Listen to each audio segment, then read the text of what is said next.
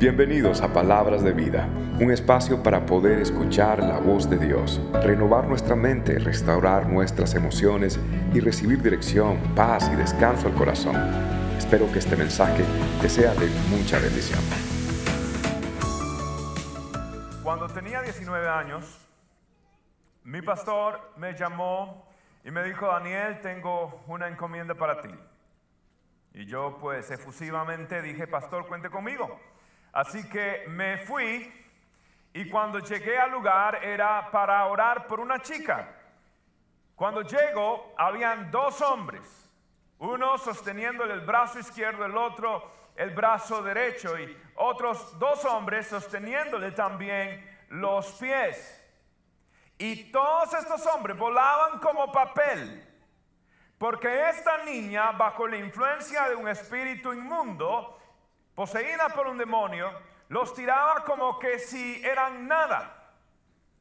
Y recuerdo que yo honestamente me asusté un poco y pero empezamos a orar y empezamos a clamar y empezamos a pedirle a Dios su gracia, su misericordia, su favor. Y después de horas orando por la chica, y recuerdo incluso que hasta de la pared empezaron a salir olores raros, era realmente una manifestación muy, muy sobrenatural y muy poderosa.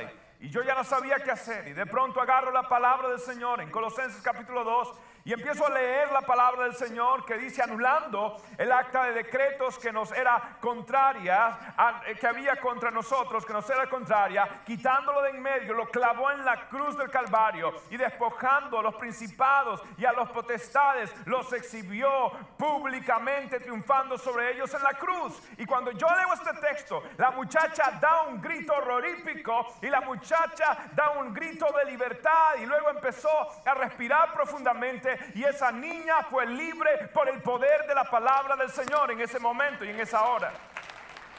Y de joven, 19 años, yo aprendí este principio. Y es que Dios solo respalda su palabra y Satanás solo respeta la palabra del Señor. Y de joven yo me di cuenta que si uno quería vivir una vida victoriosa, tendría que vivir una vida fundada en la palabra del Señor. De hecho, Jesús dijo en el Evangelio de Juan, el versículo 39 del capítulo 5, él dijo, escudriñad las escrituras, porque a vosotros os parece que en ellas tenéis que la vida eterna. Jesús dijo que la persona que cumple su palabra, que oye su palabra, que la pone por obra, Él le compara a una persona que edifica su casa sobre una roca. Y vendrán los vientos y vendrán las lluvias y esa casa va a permanecer. Y las personas que no hacen esto se le compara como a un hombre que edificó su casa sobre la roca. Vino la lluvia, vino la tormenta y la casa fue derribada. Entonces Dios nos está diciendo que un futuro solamente se asegura cuando hay fundamentos firmes. Y en esta serie Dios nos está desafiando a crecer en nuestros fundamentos. Porque una Biblia abierta es una puerta cerrada en contra del enemigo. Y ahora lo que yo tengo que hacer es, Señor, tengo que entender tu palabra, tengo que comprender tu palabra. Y hoy quiero mostrarles a ustedes cómo estudiar la Biblia, cómo sustraer la sabia divina, cómo aprender la palabra del Señor. Y le voy a dar un principio. Y este principio para mí ha sido fundamental en mi vida. Y el principio es sencillo. El principio dice, la revelación bíblica demanda la interpretación correcta. Y la aplicación correcta demanda la iluminación del Espíritu. Yo quiero que usted entienda este principio porque es profundo y es algo que realmente usted lo va a ver hoy cómo se aplica en la vida del creyente. Y es el siguiente, la interpretación de las escrituras, la interpretación de la Biblia requiere que usted, la revelación bíblica requiere que usted tenga la interpretación correcta y la aplicación correcta, después de que esté interpretado bien, va a aplicarlo correctamente, demanda la iluminación del Espíritu. Mucha gente quiere pasar de la revelación a la aplicación. Y si usted no ha hecho bien la interpretación, usted va a fallar en la aplicación. En otras palabras, la interpretación es primero y es antes que la aplicación.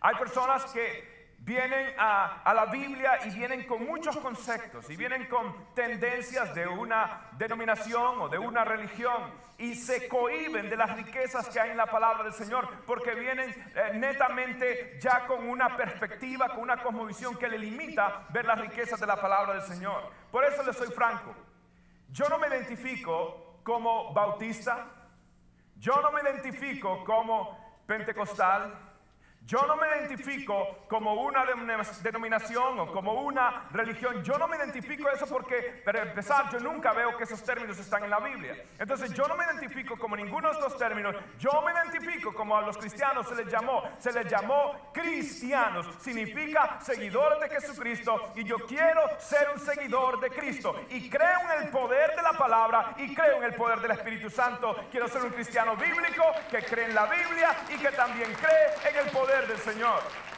Y cuando yo venga a estudiar la Biblia, no voy a tener estas tendencias, voy a estar abierto a poder recibir toda la riqueza que hay de Dios. Y lo vamos a ver en esta noche. Ahora, vamos a estudiar lo que son estas cuatro palabras. Aquí está la palabra revelación, interpretación, aplicación e iluminación. Y lo que vamos a ver aquí es que la revelación es la comunicación de Dios. Dios quiere comunicarse. Y en teología se conocen dos ramas de la revelación de Dios. Una es la general y otra es la especial. Y la general, el Señor nos habla de formas visibles, de formas palpables. Y la primera es la naturaleza. ¿Sí? La segunda es la historia y la tercera es la humanidad. Ahora, la naturaleza es fácil. La Biblia dice en el Salmo 19, versículo 1, los cielos cuentan la gloria de Dios y el firmamento anuncia la obra de sus manos. Esto es interesante. Si hay una creación, la gente debe concluir que hay un creador. Si hay un diseño, la gente tiene que entender que hay un diseñador. La la teoría de las especies, de la evolución de las especies de Darwin, dice que todo esto ocurrió por chance, por suerte. No me diga usted que si usted va a la playa y encuentra un reloj Rolex o un reloj suizo, usted va a decir, wow, qué coincidencia, mira esto, seguro que hubo una explosión en la arena y cayó todo este mecanismo perfecto suizo aquí en este reloj dorado. Eso es lo que usted va a decir. Si usted dice eso, necesita, no sé, una camisa de fuerza o algo así. Porque es imposible, pero, pero, pero la gente está diciendo que es algo que es por accidente, es un boom. Yo creo en la teoría del boom. Yo lo creo. ¿Sabe cuál fue el boom? Y dijo Dios, y en la voz de Dios explotó y tronó, sea la luz, sea la tierra, sean los mares, sean las plantas, sea el hombre. Yo creo que un boom y era el boom de la voz de Dios, pero no algo de suerte. Entonces la gente tiene testimonio de Dios. Dígame usted que cuando uno mira la ecología, cuando uno mira todo cómo funciona de una manera tan perfecta, el movimiento de la Tierra, eh, la estratosfera, la atmósfera, la hidrosfera y todo el complemento de la ecología y todo cómo funciona, uno dice, tiene que haber un creador. Los médicos, ya saben que usted toma un telescopio y mire lo grande de los astros celestes o un microscopio y usted pueda ver a todo lo pequeño y el diseño, usted se va a quedar asombrado y usted tiene que llegar a la conclusión, existe un Dios poderoso que diseñó todo esto. Y Dios da testimonio a través de la naturaleza. Es más, yo le pedí a mis amigos de Facebook que ah, me pudieran eh, mostrar fotos. Entonces dije, durante esta semana, miren ustedes el cielo. miren este el cielo de la Florida. Esto es en Stuart, la hermana... Claudia Montes tomó esta foto. Qué bonito, ¿cierto? Mire, y ah, esto es eh, nuestros amaneceres, nuestros atardeceres acá en la Florida. Mire este en Boynton Beach. Qué hermosura de la presencia del Señor, ¿cierto? Mire usted, en vez del parqueo, estar quejándose, eh, levante su vista al cielo y alabe a Dios, pero tampoco usted vaya a provocar accidentes tomando fotos todo el tiempo. Esto es de Ponce, Puerto Rico. Alguien me lo envió desde Puerto Rico y ganó. Son de las fotos más votadas. Y esto, por supuesto, es Olimpia, un lugar maravilloso acá en Wellington. ¿Por qué se ríen? Es maravilloso. Déjeme decirle que todas las fotos, yo eran 145 fotos por ahí, y de todas las fotos, el 99% de todas las fotos que gustaban más eran todas del lugar donde usted y yo llamamos nuestra ciudad, nuestra casa, nuestro vecindario. Es un privilegio vivir donde vivimos. Y usted le dará gracias a Dios las mañanas, las tardes, y decir, wow, yo estoy viviendo en un lugar muy especial. La naturaleza habla. Estamos viendo a Dios. Ahora, vemos la historia también. Dios está revelándose a través de la historia. Piensa en su historia. ¿Usted cómo terminó en este país? Quizás usted se mudó, quizás fueron sus padres, pero la verdad es que usted terminó en esta ciudad, terminó. ¿Cómo, cómo conoció a su cónyuge? Eso fue, imagínense, la bendición de llegar a este país y la bendición de haber conocido a su cónyuge. Dígame. ¿Bendición? Sí. La bendición ¿Cómo fue de pronto que una amiga, que un amigo, y ustedes miraron, se conectaron la vista y usted sintió que el tin, tin, tin en el corazón? ¿Sí? Tin, tin, que después fue convirtió en un tun. ¿Sí? Usted vio, wow. ¿Quién, quién, quién cuadró todo eso? Ah, una amiga que hizo un blind date. ¿Quién, ¿Quién hizo eso? Dios, en su gracia. Y aun cuando parece que Dios no está haciendo nada, Dios siempre está trabajando detrás del telón, ¿sí o no? Cuando uno mira al pueblo de Israel, uno tiene que llegar a la conclusión, Dios es real, Dios existe, ese pueblo ha subsistido. Y mire, durante el tiempo del Antiguo Testamento y el Nuevo Testamento hubo un periodo, intertestamentario que se le llama los 400 años de silencio, donde no hubo una profecía, una palabra de Dios, no había nada. Los cielos, como decía el profeta, estaban de bronce. Y al igual que estaban 400 años eh, presos o esclavos en, Egipto, ahora Israel atravesaba una esclavitud. Y la esclavitud era simplemente no oír la voz del Señor en el mismo periodo de tiempo. Y aparentemente nada estaba sucediendo. Pero Dios estaba trabajando detrás del telón. ¿Sabe por qué? Porque durante ese tiempo vino el imperio greco y Grecia hizo algo. Grecia agarró y hizo de su lengua la lengua franca de todo ese tiempo. Hizo, hizo que era el lenguaje universal. Aún los romanos, después de que conquistaron los griegos, todavía ellos hablaban eh, eh, el griego. Los romanos mismos utilizaban el griego. Entonces, los griegos hicieron ah, de su lenguaje el lenguaje universal. ¿Ok? Ahora, después de eso vinieron los romanos y los romanos construyeron muchas carreteras. Es más, la expresión todos los caminos van a dónde? A Roma. ¿De dónde cree que sale esto? Es porque ellos empezaron a expandir y hacer carreteras por todos lados porque querían expandir todas las rutas de mercadeo. Sin embargo, Dios utilizó todo esto. Dios utilizó que había un lenguaje común, que había muchas formas de transporte, porque Cristo vino precisamente cuando Él predicó el Evangelio y el Evangelio tenía que tener una lengua para poderlo predicar y que todo el mundo lo entendiera y tenía que tener varias rutas para que los discípulos pudieran ir por todo el mundo y predicar el Evangelio. Era Dios aún en el silencio trabajando detrás del telón porque tenía un propósito eterno, un propósito de poder. Y cuando en tu vida tú sientas que hay silencio, tranquilo, es Dios detrás del telón preparando un milagro mucho mayor de lo que tú te puedes imaginar o entender. Así funciona Dios. Aún en la historia podemos ver a Dios, en la nuestra, en la de Israel, aún en todos los países del mundo. Pero lo vemos también a través de la humanidad. Vemos a Dios. Dígame o no que usted ve a un bebé todo precioso, peloncito, gordito, ¿sí o no? Sin dientes. ¿Y cómo lo ve usted? Ay, bello. ¿Pruebe usted ya viejo con esas características? Pero uno ve a Dios, uno ve al Señor. Y no solamente lo ve en, la, en la imagen y la semejanza, uno lo ve que en toda, en toda cultura, si usted eh, estudia la antropología, usted se da cuenta de que en toda cultura el ser humano es irremediablemente religioso.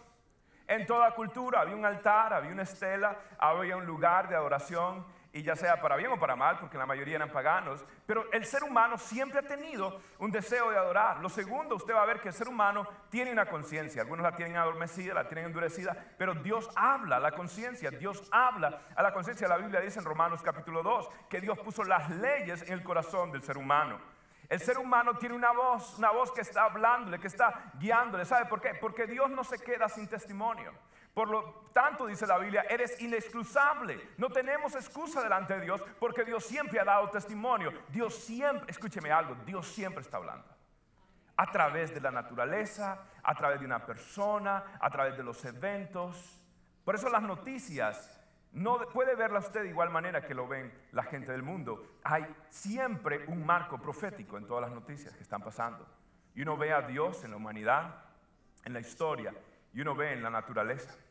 Ahora, uno, Dios dice, esto no es suficiente, porque la naturaleza puede exponer, pero puede exhibir, pero no explica, no puede producir la salvación. Entonces la revelación tiene que ser ahora específica. Y Dios escoge lo primera y la mejor de todas es la encarnación. Cristo Jesús viene y Jesús dijo, el que me ha visto a mí, ¿ha visto a quién? Ha visto al Padre. El verbo se hizo qué? Se hizo carne. Entonces en la encarnación Dios está trayendo su revelación divina. Es más, en el libro de Hebreos capítulo 1, versículo 1 al 2, dice la palabra del Señor. Hace mucho tiempo Dios habló muchas veces y de diversas maneras a nuestros antepasados por medio de los profetas. Y ahora, diga conmigo ahora, en estos últimos días nos ha hablado por medio de quién? Por medio de su Hijo. La vida de Jesús la forma que Él nació, la forma que Él murió, la forma que Él vivió, las enseñanzas que Él dijo, el servicio y la humildad con que Él atendió a los demás, está hablando del carácter y de la persona de Dios. La encarnación se convierte en el pináculo de todas las revelaciones en Cristo Jesús, porque en Él está la gloria del Señor. Ahora, el Señor dijo, no es suficiente, voy a, voy a ahora darles un lenguaje en, términos antropológicos, en, la lengua de los seres humanos, y voy a plasmarlo en un libro llamado la Biblia. Entonces la revelación específica final es las Santas Escrituras. Las Santas Escrituras. La palabra del Señor dice en 2 de Pedro, capítulo 1, versículo 21, porque la profecía nunca estuvo bajo el control de la voluntad humana, sino que los santos hombres de Dios hablaron qué? ¿Hablaron qué? Bajo el control del Espíritu Santo. La Biblia contiene la mente de Dios, el estado del hombre, el futuro. La Biblia habla de cómo el mundo comenzó, cómo el mundo eh, se opera y cómo el mundo va a terminar. La Biblia tiene el consejo de Dios. Es mejor que un GPS. Es mejor que Google. Es mejor que cualquier aplicación que usted pueda tener. La Biblia tiene las noticias no de ayer, no de hoy, también del futuro. La Biblia es la palabra del Señor porque el cielo y la tierra van a pasar, pero las palabras del Señor nuestro van a permanecer para siempre. Y aquí está cómo manejar un buen matrimonio. Aquí está. Cómo manejar sus negocios. Aquí está. Cómo manejar la relación con sus hijos. Aquí está. Aquí está todo. Ahí me da risa a veces porque cuando hago las bodas y los chicos están todos nerviosos, los, varoncitos, entonces estoy preparándolos y, los llamo aparte antes de hacer las bodas y le digo, oiga, ¿ya usted está listo para la, luna de miel? No sé ¿qué, qué significa, pastor, están todos nerviosos, todos ahí. Ah, no, no, usted sabe, o sea, usted sabe qué va a hacer. Dice, no, yo me compré el traje leopardo, pero no sé exactamente qué voy a hacer, pastor. Venga, le voy a explicar. Entonces, le muestro en la Biblia, le muestro los principios bíblicos para una sexualidad sana. Y me decía, yo no sabía que eso estaba en la Biblia. Sí, mijito, no hay dibujitos, pero ahí está en la Biblia. Ahí está todo. Usted puede, usted puede entender aún en esto, en todo, en todo sentido. En los negocios, aquí está la palabra del Señor. En la familia, aquí está la palabra del Señor. Para los hijos, aquí está la palabra del Señor. Lo que usted necesita está en la Biblia. Es más, hay un texto para cada contexto. Cualquier cosa que usted esté pasando, yo le puedo decir, hay un texto bíblico para su contexto. Y lo que usted tiene que hacer ahora es apremiar la palabra del Señor en su corazón. Lo mejor que un padre le puede dar a sus hijos es la palabra de Dios. Le voy a contar una historia tremenda. Una madre le regaló a su hijo que iba a la guerra, en Corea sucedió esto, en historia real, un Nuevo Testamento. El muchacho no lo quiso leer y se lo puso nada más en el bolsillo izquierdo de su camisa. Y en medio de la guerra, una bala perdida corrió y pegó exactamente en su pecho. ¿Y saben dónde pegó? en el Nuevo Testamento. Y los Nuevos Testamentos de antes, los azulitos, siempre tenían el libro de Salmos en el final. Y la bala penetró y quemó y paró precisamente en el Salmo 91, cuando decía, caerán a tu lado mil, diez mil a tu diestra, mas a ti no llegará. ¡Wow! El mejor regalo que un padre le puede hacer a sus hijos, que una madre le puede hacer a sus hijos. Mire, las imágenes que yo tengo grabadas en mi corazón es cuando mi madre estaba de rodillas con la Biblia en la mano. Jonathan Edwards, un gran predicador, oraba de rodillas y con la Biblia en la mano. Esto marca para siempre la vida de un chico, la vida de un joven. Y por eso, si usted le va a regalar algo a su hijo, déjeme decirle, la educación, muchos padres nos enfocamos en la educación. ¿Cuánta gente educada usted conoce que realmente terminan mal? ¿Sí? Tanta gente que tiene finanzas y terminan mal. En Miami estaba ayer predicando en una iglesia y me comentaban de que eh, cerca de ahí una pareja de médicos se casaron y, y el día de la luna de el día de la boda, él tomó demasiado y, y empezó a ser violento con su ahora esposa y terminó matándola y él suicidándose. Gente educada, gente con todo el dinero del mundo que usted se puede imaginar pero no tienen el fundamento de la palabra de Dios y cuando venga la tormenta y cuando venga la lluvia van a ser derribados. Pero cuando uno está fundamentado sobre la Biblia, yo le voy a decir algo, los cristianos que permanecen son los cristianos fundamentados en la palabra del Señor. Cada vez que yo veo un chico, una chica carismática, que tienen dones, que tienen talentos y que, que yo siempre le digo esto, escúchame, más vale que tú te vuelvas una persona de libro, más vale que tú comas la palabra del Señor, más vale que tú fundamentes tu vida en la palabra del Señor. Porque el que fundamenta su vida en la palabra del Señor permanece. Bien, entonces esto es la revelación. Ahora nosotros vamos a hablar de la interpretación. ¿Recuerda? La revelación de Dios, la revelación bíblica requiere la interpretación que correcta. Ahora le voy a dar tres principios acerca de la Biblia. Principios que Martín Lutero en la Reforma Protestante ah, tomó y son maravillosos. Y el primero es que la Biblia es la autoridad suprema. Diga conmigo, la Biblia es la autoridad suprema. Sola escritura. Luego Martín Lutero tenía sola gratia, uh, sola deo gloria. Él tenía varias solas, tenía las cinco solas de Martín Lutero. Pero, pero esta es una de las que a mí me fascina más, sola escritura. Porque, porque para aquel entonces la iglesia tradicional que estaba en ese momento había dicho que para que la gente entendiera la Biblia tenían que venir a la iglesia y ellos interpretarla. La gente ni siquiera tenía una Biblia en la mano y cuando iban a las homilías lo escuchaban en, un idioma que a veces no entendían, en latín. Entonces, ah, Martín Lutero dijo, no, esto no es así. La, la, autoridad suprema ni siquiera es la iglesia. La autoridad suprema, la sola escritura es la autoridad suprema. La palabra del Señor dice en primera de Pedro 4:11, no está en sus pantallas, pero dice si alguno habla, hable conforme a la palabra del Señor. Ahora, eh, ¿cuántos de ustedes saben cuál es la rama del gobierno que emite las leyes? ¿Cuál es la rama del gobierno que emite las leyes? ¿Cuál es? No tomaron las clases de sociología, de política, ok. ¿Quién emite cuál es? ¿Cuál es? Es el, el Congreso, la rama legislativa, la Cámara, Senado, Congreso, ¿sí? Es el Congreso. Ahora, ¿quién es el que interpreta las leyes? ¿Quién es? The judicial, claro, the judicial branch, la, la rama judicial. Pero, pero, ¿quiénes son? ¿Quiénes son? ¿Qué hacen los, los nueve, eh, estas personas que parecen llamomias, los nueve que están ahí de la Corte Suprema? ¿Qué hacen? ¿Qué hacen? Ellos son los que, los que ejercen esa ley, ellos son los que, los que interpretan la ley. La Biblia es la corte suprema del cristiano. La Biblia es la corte suprema de mi vida. Yo voy a la Biblia y allí yo me entero de lo que Dios tiene que decir. Lo segundo es que la Biblia se interpreta a sí misma, saca escritura su intérprete. La Biblia se interpreta a sí misma.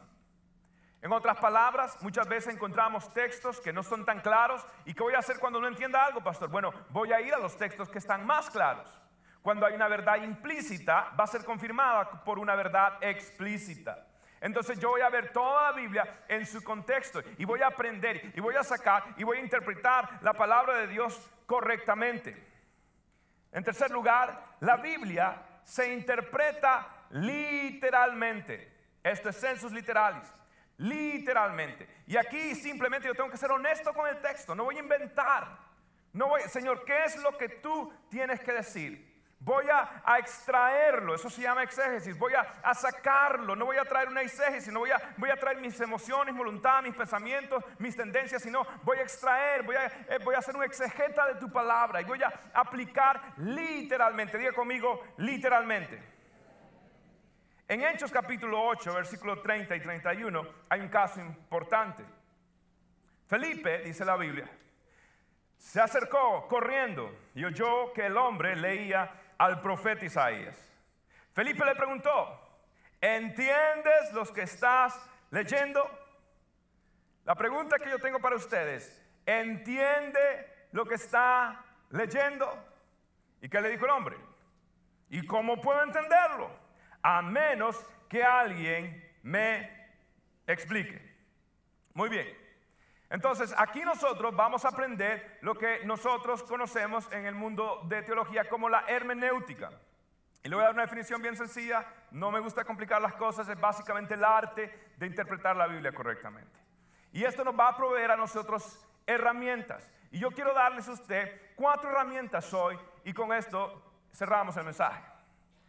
Lo que yo voy a preguntarme cada vez que yo me acerco a la Biblia y leo un texto bíblico son cuatro preguntas. Y es, ¿Qué dice literalmente? ¿Qué dice literalmente? En otras palabras, yo voy a prestar, usted no puede ah, sacar conclusiones sin haber observado bien el texto. Para entender el texto yo tengo que primero observar bien el texto. En otras palabras, voy a leer, cuando la Biblia dice coma, ¿qué significa? Usted va a hacer una qué? Una pausa. Cuando la Biblia dice punto, ¿qué va a hacer usted? ¿Qué va a hacer? Y cuando dice punto y coma, significa que usted va a parar y irse a comer y luego regresa. ¿Eso significa? No, por supuesto, no. Le estoy dando a entender, en otras palabras, yo tengo que entender bien la gramática. Donde hay hipérbole, donde hay lenguaje figurativo o lenguaje ah, ya escatológico o del tiempo por venir, yo tengo que entender qué, qué hipérbole, qué parábola. Entonces no voy a estar diciendo, en otras palabras, voy a decir, vamos a leer, hermanos, la epístola de los Hebrios. No existe, es la epístola de los Hebreos. O voy a leer la pistola de Juan o de la pistola de Pedro, la pistola de Pablo. No existe, es la epístola. Ok, pero, pero son cosas pequeñitas, pero usted va a ir prestando atención. No sea como este hermano que vino y me dijo, pastor, ahora yo sé por qué Pedro negó a Jesús teológicamente. Teológicamente, ¿por qué Pedro negó a Jesús? Cuénteme. Ah, porque él le sanó la suegra. Entonces la gente saca unas locuras de conclusiones Simplemente porque no ha estado habitando, meditando en la palabra del Señor de día y de noche, como decía David. Lo segundo, yo voy a preguntar, ¿qué dice contextualmente? ¿Qué dice contextualmente? Mire, el sentido está en el contexto. El sentido está en el contexto. Le hago una pregunta. A ver, mujeres, imagínense que usted, está, usted y su esposo están cumpliendo 50 años de casados. 50 años de casados. Y su esposo, acá en la Florida, le dice, ah, mi amor, para celebrar nuestros 50 años, después de largos años, te voy a llevar a ver eh, el mar. Good. A ver, mujeres, good. No good. ¿Por qué no good? ¿Ah? La creación de Dios, ¿recuerda? ¿Ok? No good. ¿Pero por qué? Ahora, si alguien en Buenos Aires, en Bogotá, en Bolivia o en Boston le dice, te voy a llevar a ver el mar a su mujer, ¿good o no good? Ahora sí, good. Why good? Porque en Bolivia no hay costa, hermano. Entonces, para ir al mar es que el hombre de verdad va a forzarse, tomar un avioncito, va a ir a la costa y ahí sí le va a dar el sueño de la playa. ¿Por qué? Porque todo depende del contexto. Yo recuerdo cuando mi esposa y yo éramos novios. Yo recuerdo que el día que ella por fin insistió tanto y yo por fin cedí. Yo recuerdo, no, no, es así, un poquito distorsionada la versión.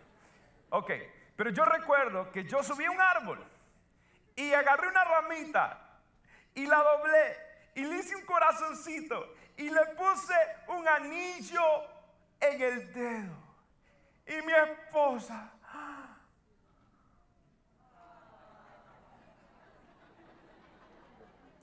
Desde chiquito soy así. Y mi esposa, encantada con su anillo de ramita. Hoy está encantada. ¿Cómo cambian los tiempos? ¿Por qué? ¿Por qué? Porque ya el contexto ha cambiado. Y ella tiene otra expectativa, justamente, por supuesto. ¿Por qué? Porque entonces todo es el contexto. Cuando Pablo, por ejemplo, y, esto es lo que algunas iglesias no entienden, cuando Pablo, por ejemplo, le dice a las mujeres, mujeres, ¿sabía usted que en la Biblia hay un texto que dice, no se corten el pelo? ¿Sabía que hay un texto en la Biblia? Que la mujer debe dejarse crecer el pelo. ¿Sí? ¿Sabía que hay un texto en la Biblia que, sí?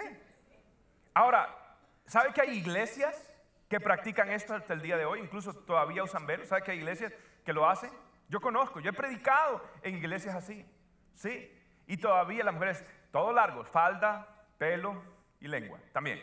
Eh, y, y, y, déjeme decirle, pero lo agarraron de allí. Pero ¿cómo es esto? Ah, bueno, pero es que ellos no entienden el contexto histórico en este caso, donde había una adoración ritual, una prostitución ritual, donde estas mujeres, sacerdotisas rituales, prostitutas, tenían que raparse, cortarse el cabello. Entonces Pablo está queriendo hacer una, una diferencia entre las mujeres cristianas y este tipo de mujeres. Y le dice, hombre, no, no, digo, mujeres, no se corten el pelo. ¿Ok? Entonces hay un contexto histórico. ¿Saben que en la Biblia, por ejemplo, en la Biblia hay un texto que dice que las mujeres en la iglesia deben estar siempre calladas?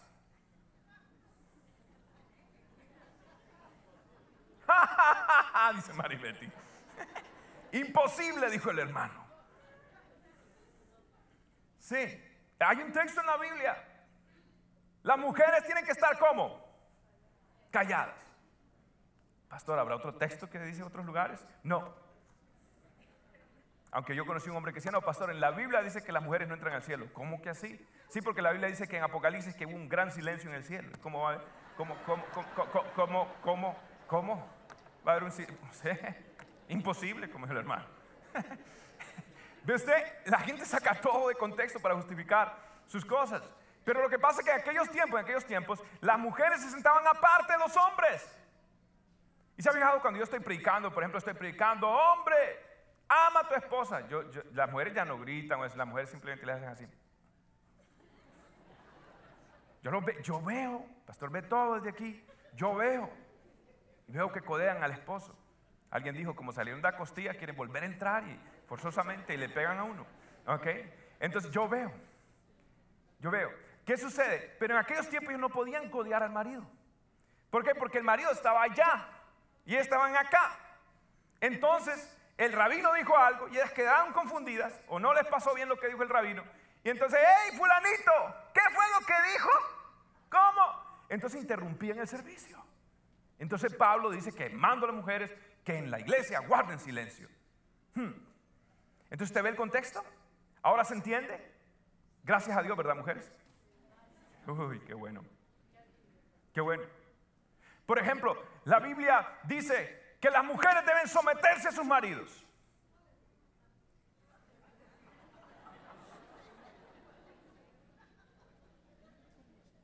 ¿Quiere que le explique ese texto? ¿Sí? Ese texto significa que más vale que obedezcan la Biblia, mujeres.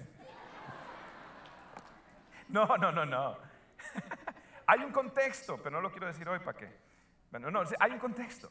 ¿Cuál es el contexto? Pablo dijo al principio, Ah, sométanse los unos a los otros. Ah, ahora sí presten atención, mujeres. O en otras palabras, y hay gente que toma esos textos para abusar, para manipular, pero hay un contexto en todo. Entonces usted tiene que entender cuál es lo que dice literalmente, lo que dice contextualmente. Tres, ¿Qué significa teológicamente? ¿Qué significa? Y aquí es donde usted utiliza el cerebro de otras personas. Lee el libro D.A. Carson, es uno de los mejores teólogos. Miller es uno de los mejores teólogos. Archie Sproul, uno de los buenos teólogos y algunos más populares, ah, quizás por lo menos en la gente promedio, John MacArthur. Okay, eh, pero estos de Carson y Miller y Sproul son los que en seminarios mayores se usan. ¿Sí? Entonces ya usted, alguien dijo, el que no utiliza el cerebro de otros es que no ha estrenado el de él todavía. Entonces usted, teológicamente, ¿qué significa? Voy a aplicar. Y por último, ¿qué significa personalmente? ¿Qué significa personalmente? Y esto es hermoso. Lo que dice 2 Timoteo es precioso. Capítulo 3, versículo 16 y 17 dice, léalo conmigo. Toda la escritura es inspirada por Dios y es útil para enseñarnos lo que es verdad y para hacernos ver lo que está mal en nuestra vida. Nos corrige cuando estamos equivocados y nos enseña a hacer lo correcto. Dios la usa para preparar y para capacitar a su pueblo para que haga toda buena obra. ¿No es maravilloso? Es precioso. O sea, la Biblia, cuando, cuando yo estudio, ¿cómo voy a aplicar? Allí es donde la palabra de Dios se conecta con los propósitos de Dios en mi vida personal. La interpretación es universal, pero la aplicación es personal. Y allí es donde, aquí vengo a la aplicación, y es donde salto a este término, la última palabra, o la tercera palabra es la aplicación. La aplicación.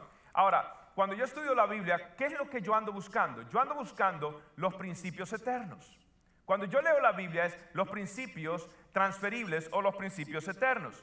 Y para eso yo utilizo un, un sistema o una, una de las cosas que más ah, trato es el método casa, cada vez que predico. Ahora, esto yo lo utilizo para predicar. Cuando yo estoy predicando, yo utilizo el método casa y dos, otros dos métodos que he honestamente personalizado. Y es lo que utilizo ahora. No voy a usarlo en otro momento donde hable de de lo que es homilética, de cómo predicar, les puedo explicar un poquito mejor esto. Pero hoy, la hermenéutica, ¿ok? Es esto, la, manera de entender la Biblia es, yo voy al mundo bíblico, y en el mundo bíblico lo que yo ando buscando es el conocimiento, es la verdad bíblica ya revelada, un principio transferible, generacional o transgeneracional, un punto de referencia, el corazón del mensaje, una verdad exegética. Ando buscando el contenido como tal. Y el anzuelo es en cuanto a, homilética, pero en cuanto a lo que es hermenéutica, interpretar es el mundo presente. Y aquí yo voy a relacionar la verdad a la vida, relacionar la verdad a la vida. Y voy a buscar que sean mensajes aplicables, no solamente para el domingo, sino para el lunes, para el lunes por medio de un método inductivo o una verdad pedagógica. Y lo que estoy haciendo es buscándolo y trayéndolo a mi mundo, trayéndolo a mi mundo. ¿Qué significa para mí? ¿Qué significa para mí, Señor? Y una de las oraciones, Espíritu Santo, revélame qué significa esto para mí. Y aquí es donde yo vivo una vida por principios. Es cuando usted empieza a vivir una vida por principios. Usted tiene un texto para cada situación, para cada contexto. Y siempre en su, boca la palabra de Cristo mora. Y si alguno hable, como dice Pedro, hable conforme a la palabra de Dios. Entonces usted tiene un texto bíblico para toda ocasión y se vuelve una persona de principios. La Biblia dice, por ejemplo, un principio. Lo que la persona siembre, ¿eso qué va a hacer? Va a cosechar. ¿Dónde lo aprendieron? En la Biblia.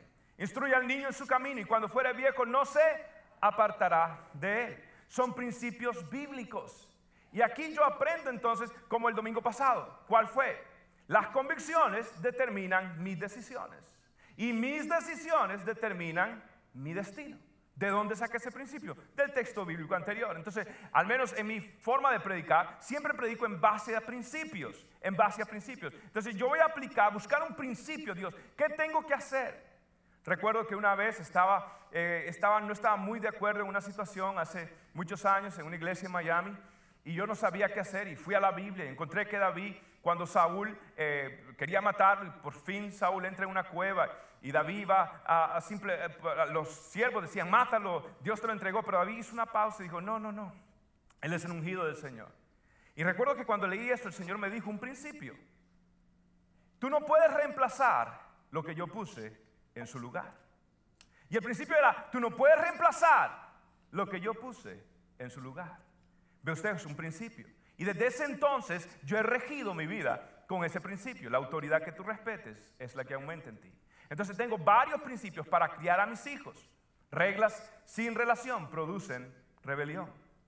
Tengo varios principios que aplico con la vida de mi esposa, con la vida de mis hijos, en toda la vida ministerial. entre los líderes nosotros siempre decimos, nosotros siempre honramos en público y reprendemos en privado. Cuando hay un líder que está actuando mal, de todas maneras honramos en público y reprendemos en privado. Entonces hay varios principios en, todo, en toda área de mi vida donde usted va a buscar del mundo bíblico a su mundo. Y va a decir, ¿qué es lo que yo puedo aprender? Ahora, para esto necesitamos la iluminación del Espíritu Santo y es la última palabra, porque para que haya una aplicación correcta necesitamos la iluminación del Espíritu. Y en Juan 14, 26, la Biblia dice, pero cuando venga el Espíritu de verdad, Él, ¿qué hará? Él os guiará a toda verdad. Porque no hablará por su propia cuenta, sino que hablará todo lo que oiga y les hará saber qué? Todas las cosas. ¿Quién me va a guiar a mí? El Espíritu Santo. Él, mire, Jonathan Edwards, un gran predicador, siempre estaba de rodillas pidiéndole a Dios, Señor, muéstrame qué dice tu palabra. El Espíritu Santo, el mismo Espíritu que inspiró la Biblia, va a ser el mismo Espíritu. El, mismo Espíritu que dio la revelación va a ser el mismo Espíritu que, me va a ayudar a través de las herramientas a, entender lo que el mensaje es y aplicarlo a mi vida. Y de la revelación yo voy a pasar a la aplicación. Y, y del contenido, el logos de Dios, yo voy a pasar al rema de Dios, que significa la palabra específica de Dios para una persona específica, en un momento específico, en una situación específica. Entonces el Espíritu Santo me va a revelar. Déjeme decirle algo, sus emociones lo pueden traicionar. ¿Sí o no que sus emociones lo han traicionado más de una vez? Pero el Espíritu Santo nunca te va a engañar. La Biblia dice que Él es el Espíritu de verdad. Y por eso Pablo, más adelante Jesús decía, Él nos guiará a toda la verdad. Porque Él es el Espíritu en verdad. Y por eso yo tengo que caminar en la verdad. Porque mientras más camino en la verdad, mientras más yo vivo para Dios, entiendo la palabra de Dios. Y yo me he dado cuenta de esto. Mientras más usted se guarda en santidad para Dios, la revelación de Dios empieza a fluir en su vida. Así, mire. Así, así, así. Dios le va a hablar, Dios le va a decir, haz esto, haz lo otro. ¿Por qué? Porque la santidad conviene a mi casa. Porque Él es santo, es el lenguaje de amor de Dios, es, es la manera de conectarme con Dios. Y por eso me conviene buscar a Dios en santidad. Y Él me revela y Él me habla. Y yo no voy a depender de, mis emociones. Las emociones no son reliable. Y déjeme decirle, también esos hay muchos predicadores que lo que predica es pura emoción. Mire, yo he ido a conferencias y la gente grita, la gente patalea, la gente se exalta. Pero cuando usted exprime, exprime el mensaje, no ha dicho nada de Biblia. Todo es experiencia, todo es cuento, todo es esto, todo es lo otro, todo es visión, todo es esto y nada de la palabra de Dios. Usted decía la palabra de Dios, si viene un ángel siquiera a predicar un evangelio contrario al que yo prediqué, oh, le llama casi anatema el apóstol. Porque usted no puede, eh, oiga, tenga cuidado los mensajes que usted oiga. Tenga cuidado los predicadores que usted escuche. Sea como la gente de Berea, que cuando predicaban la Biblia, a mí no me molesta, chequee mis mensajes, observe. Eh, hoy en la mañana cité Colosenses 3 y Pastor Omar me dijo, no, no es Colosenses 3, es Colosenses 2. Excelente, thank you, I need that. ¿Por qué? Porque necesitamos estar chequeando. ¿Es ese predicador un predicador de la palabra del Señor o simplemente un predicador popular que quiere nada más escuchar lo que usted, predicar lo que usted quiere escuchar? Pero déjeme decirle algo, usted necesita un hombre y una mujer de Dios que le hablen la palabra de Dios, voz de Dios y no de los hombres y es hora de fundamentar mi fe no en emociones, no en esto, no en lo otro, sino en la palabra de Dios. Las emociones son traicioneras. Yo escuché de un joven que quería una novia y oró y leyó un texto que el que sentara a la derecha, a la diestra, lo interpretó mal y dijo, ah, bueno, se fue al autobús, cerró los ojos y dijo, Señor, la primera que se siente al lado derecho mío, esa es la siervita de Dios. Mm.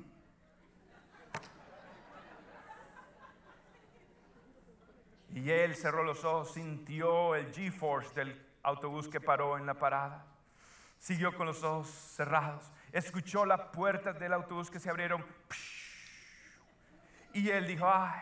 Y escuchó unos pasos, unos pasos. Y él sentía, ay, siento, siento, decía el chico y de pronto siente que a la par el asiento se hunde bastante y siente que se hunde y de pronto huele un perfume que se llama Poison.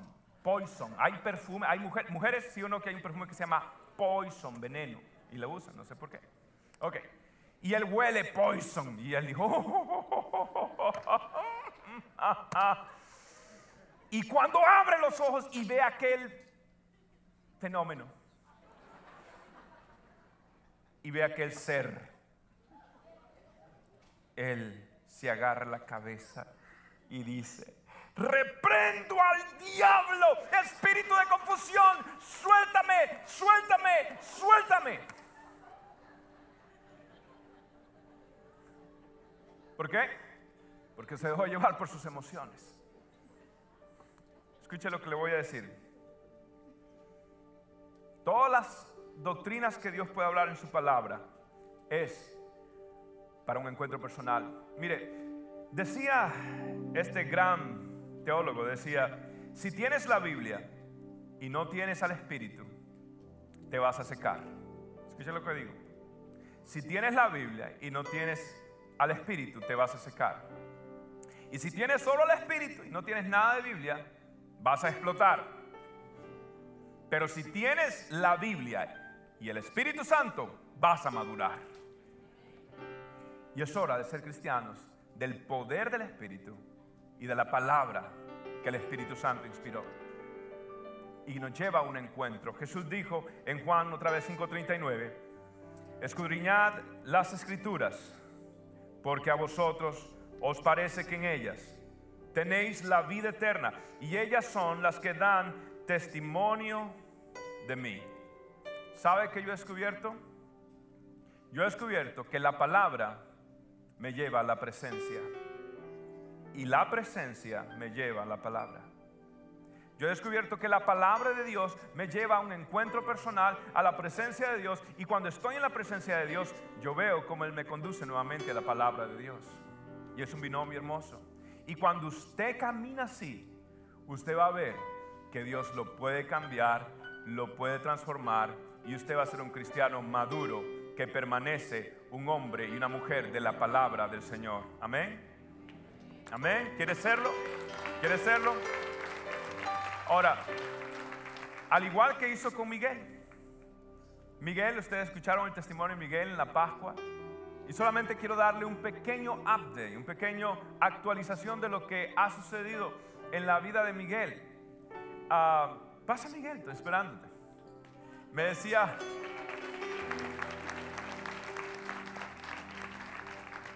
Miguel, ah, te quiero. Miguel, ok.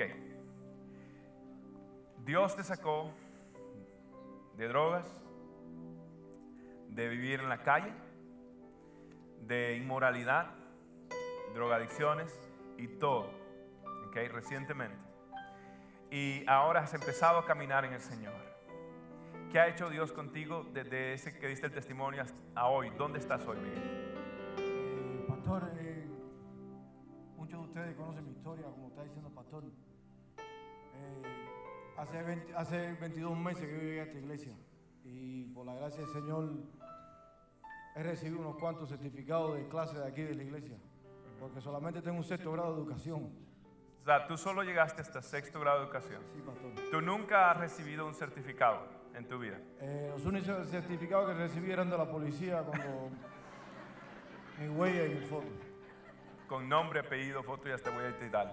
Ok, pero ahora Has crecido en la palabra, tomaste la clase de hombres, ¿cierto? Sí, pastor. Y te eh, dimos un certificado. Sí, señor. Sí.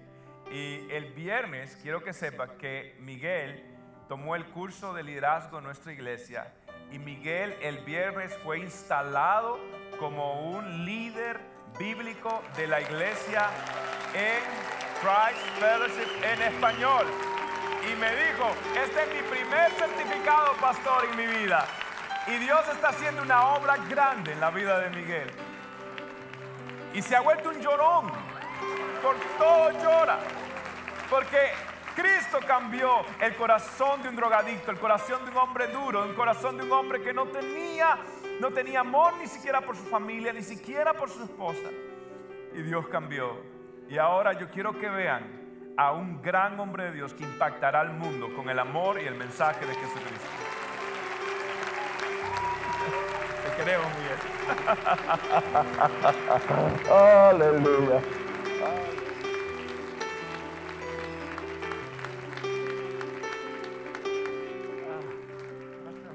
Que Dios los bendiga. Bueno, te puedes sentar, mi. Ah. Puesto de pie. Aleluya. El Señor cambia, el Señor transforma.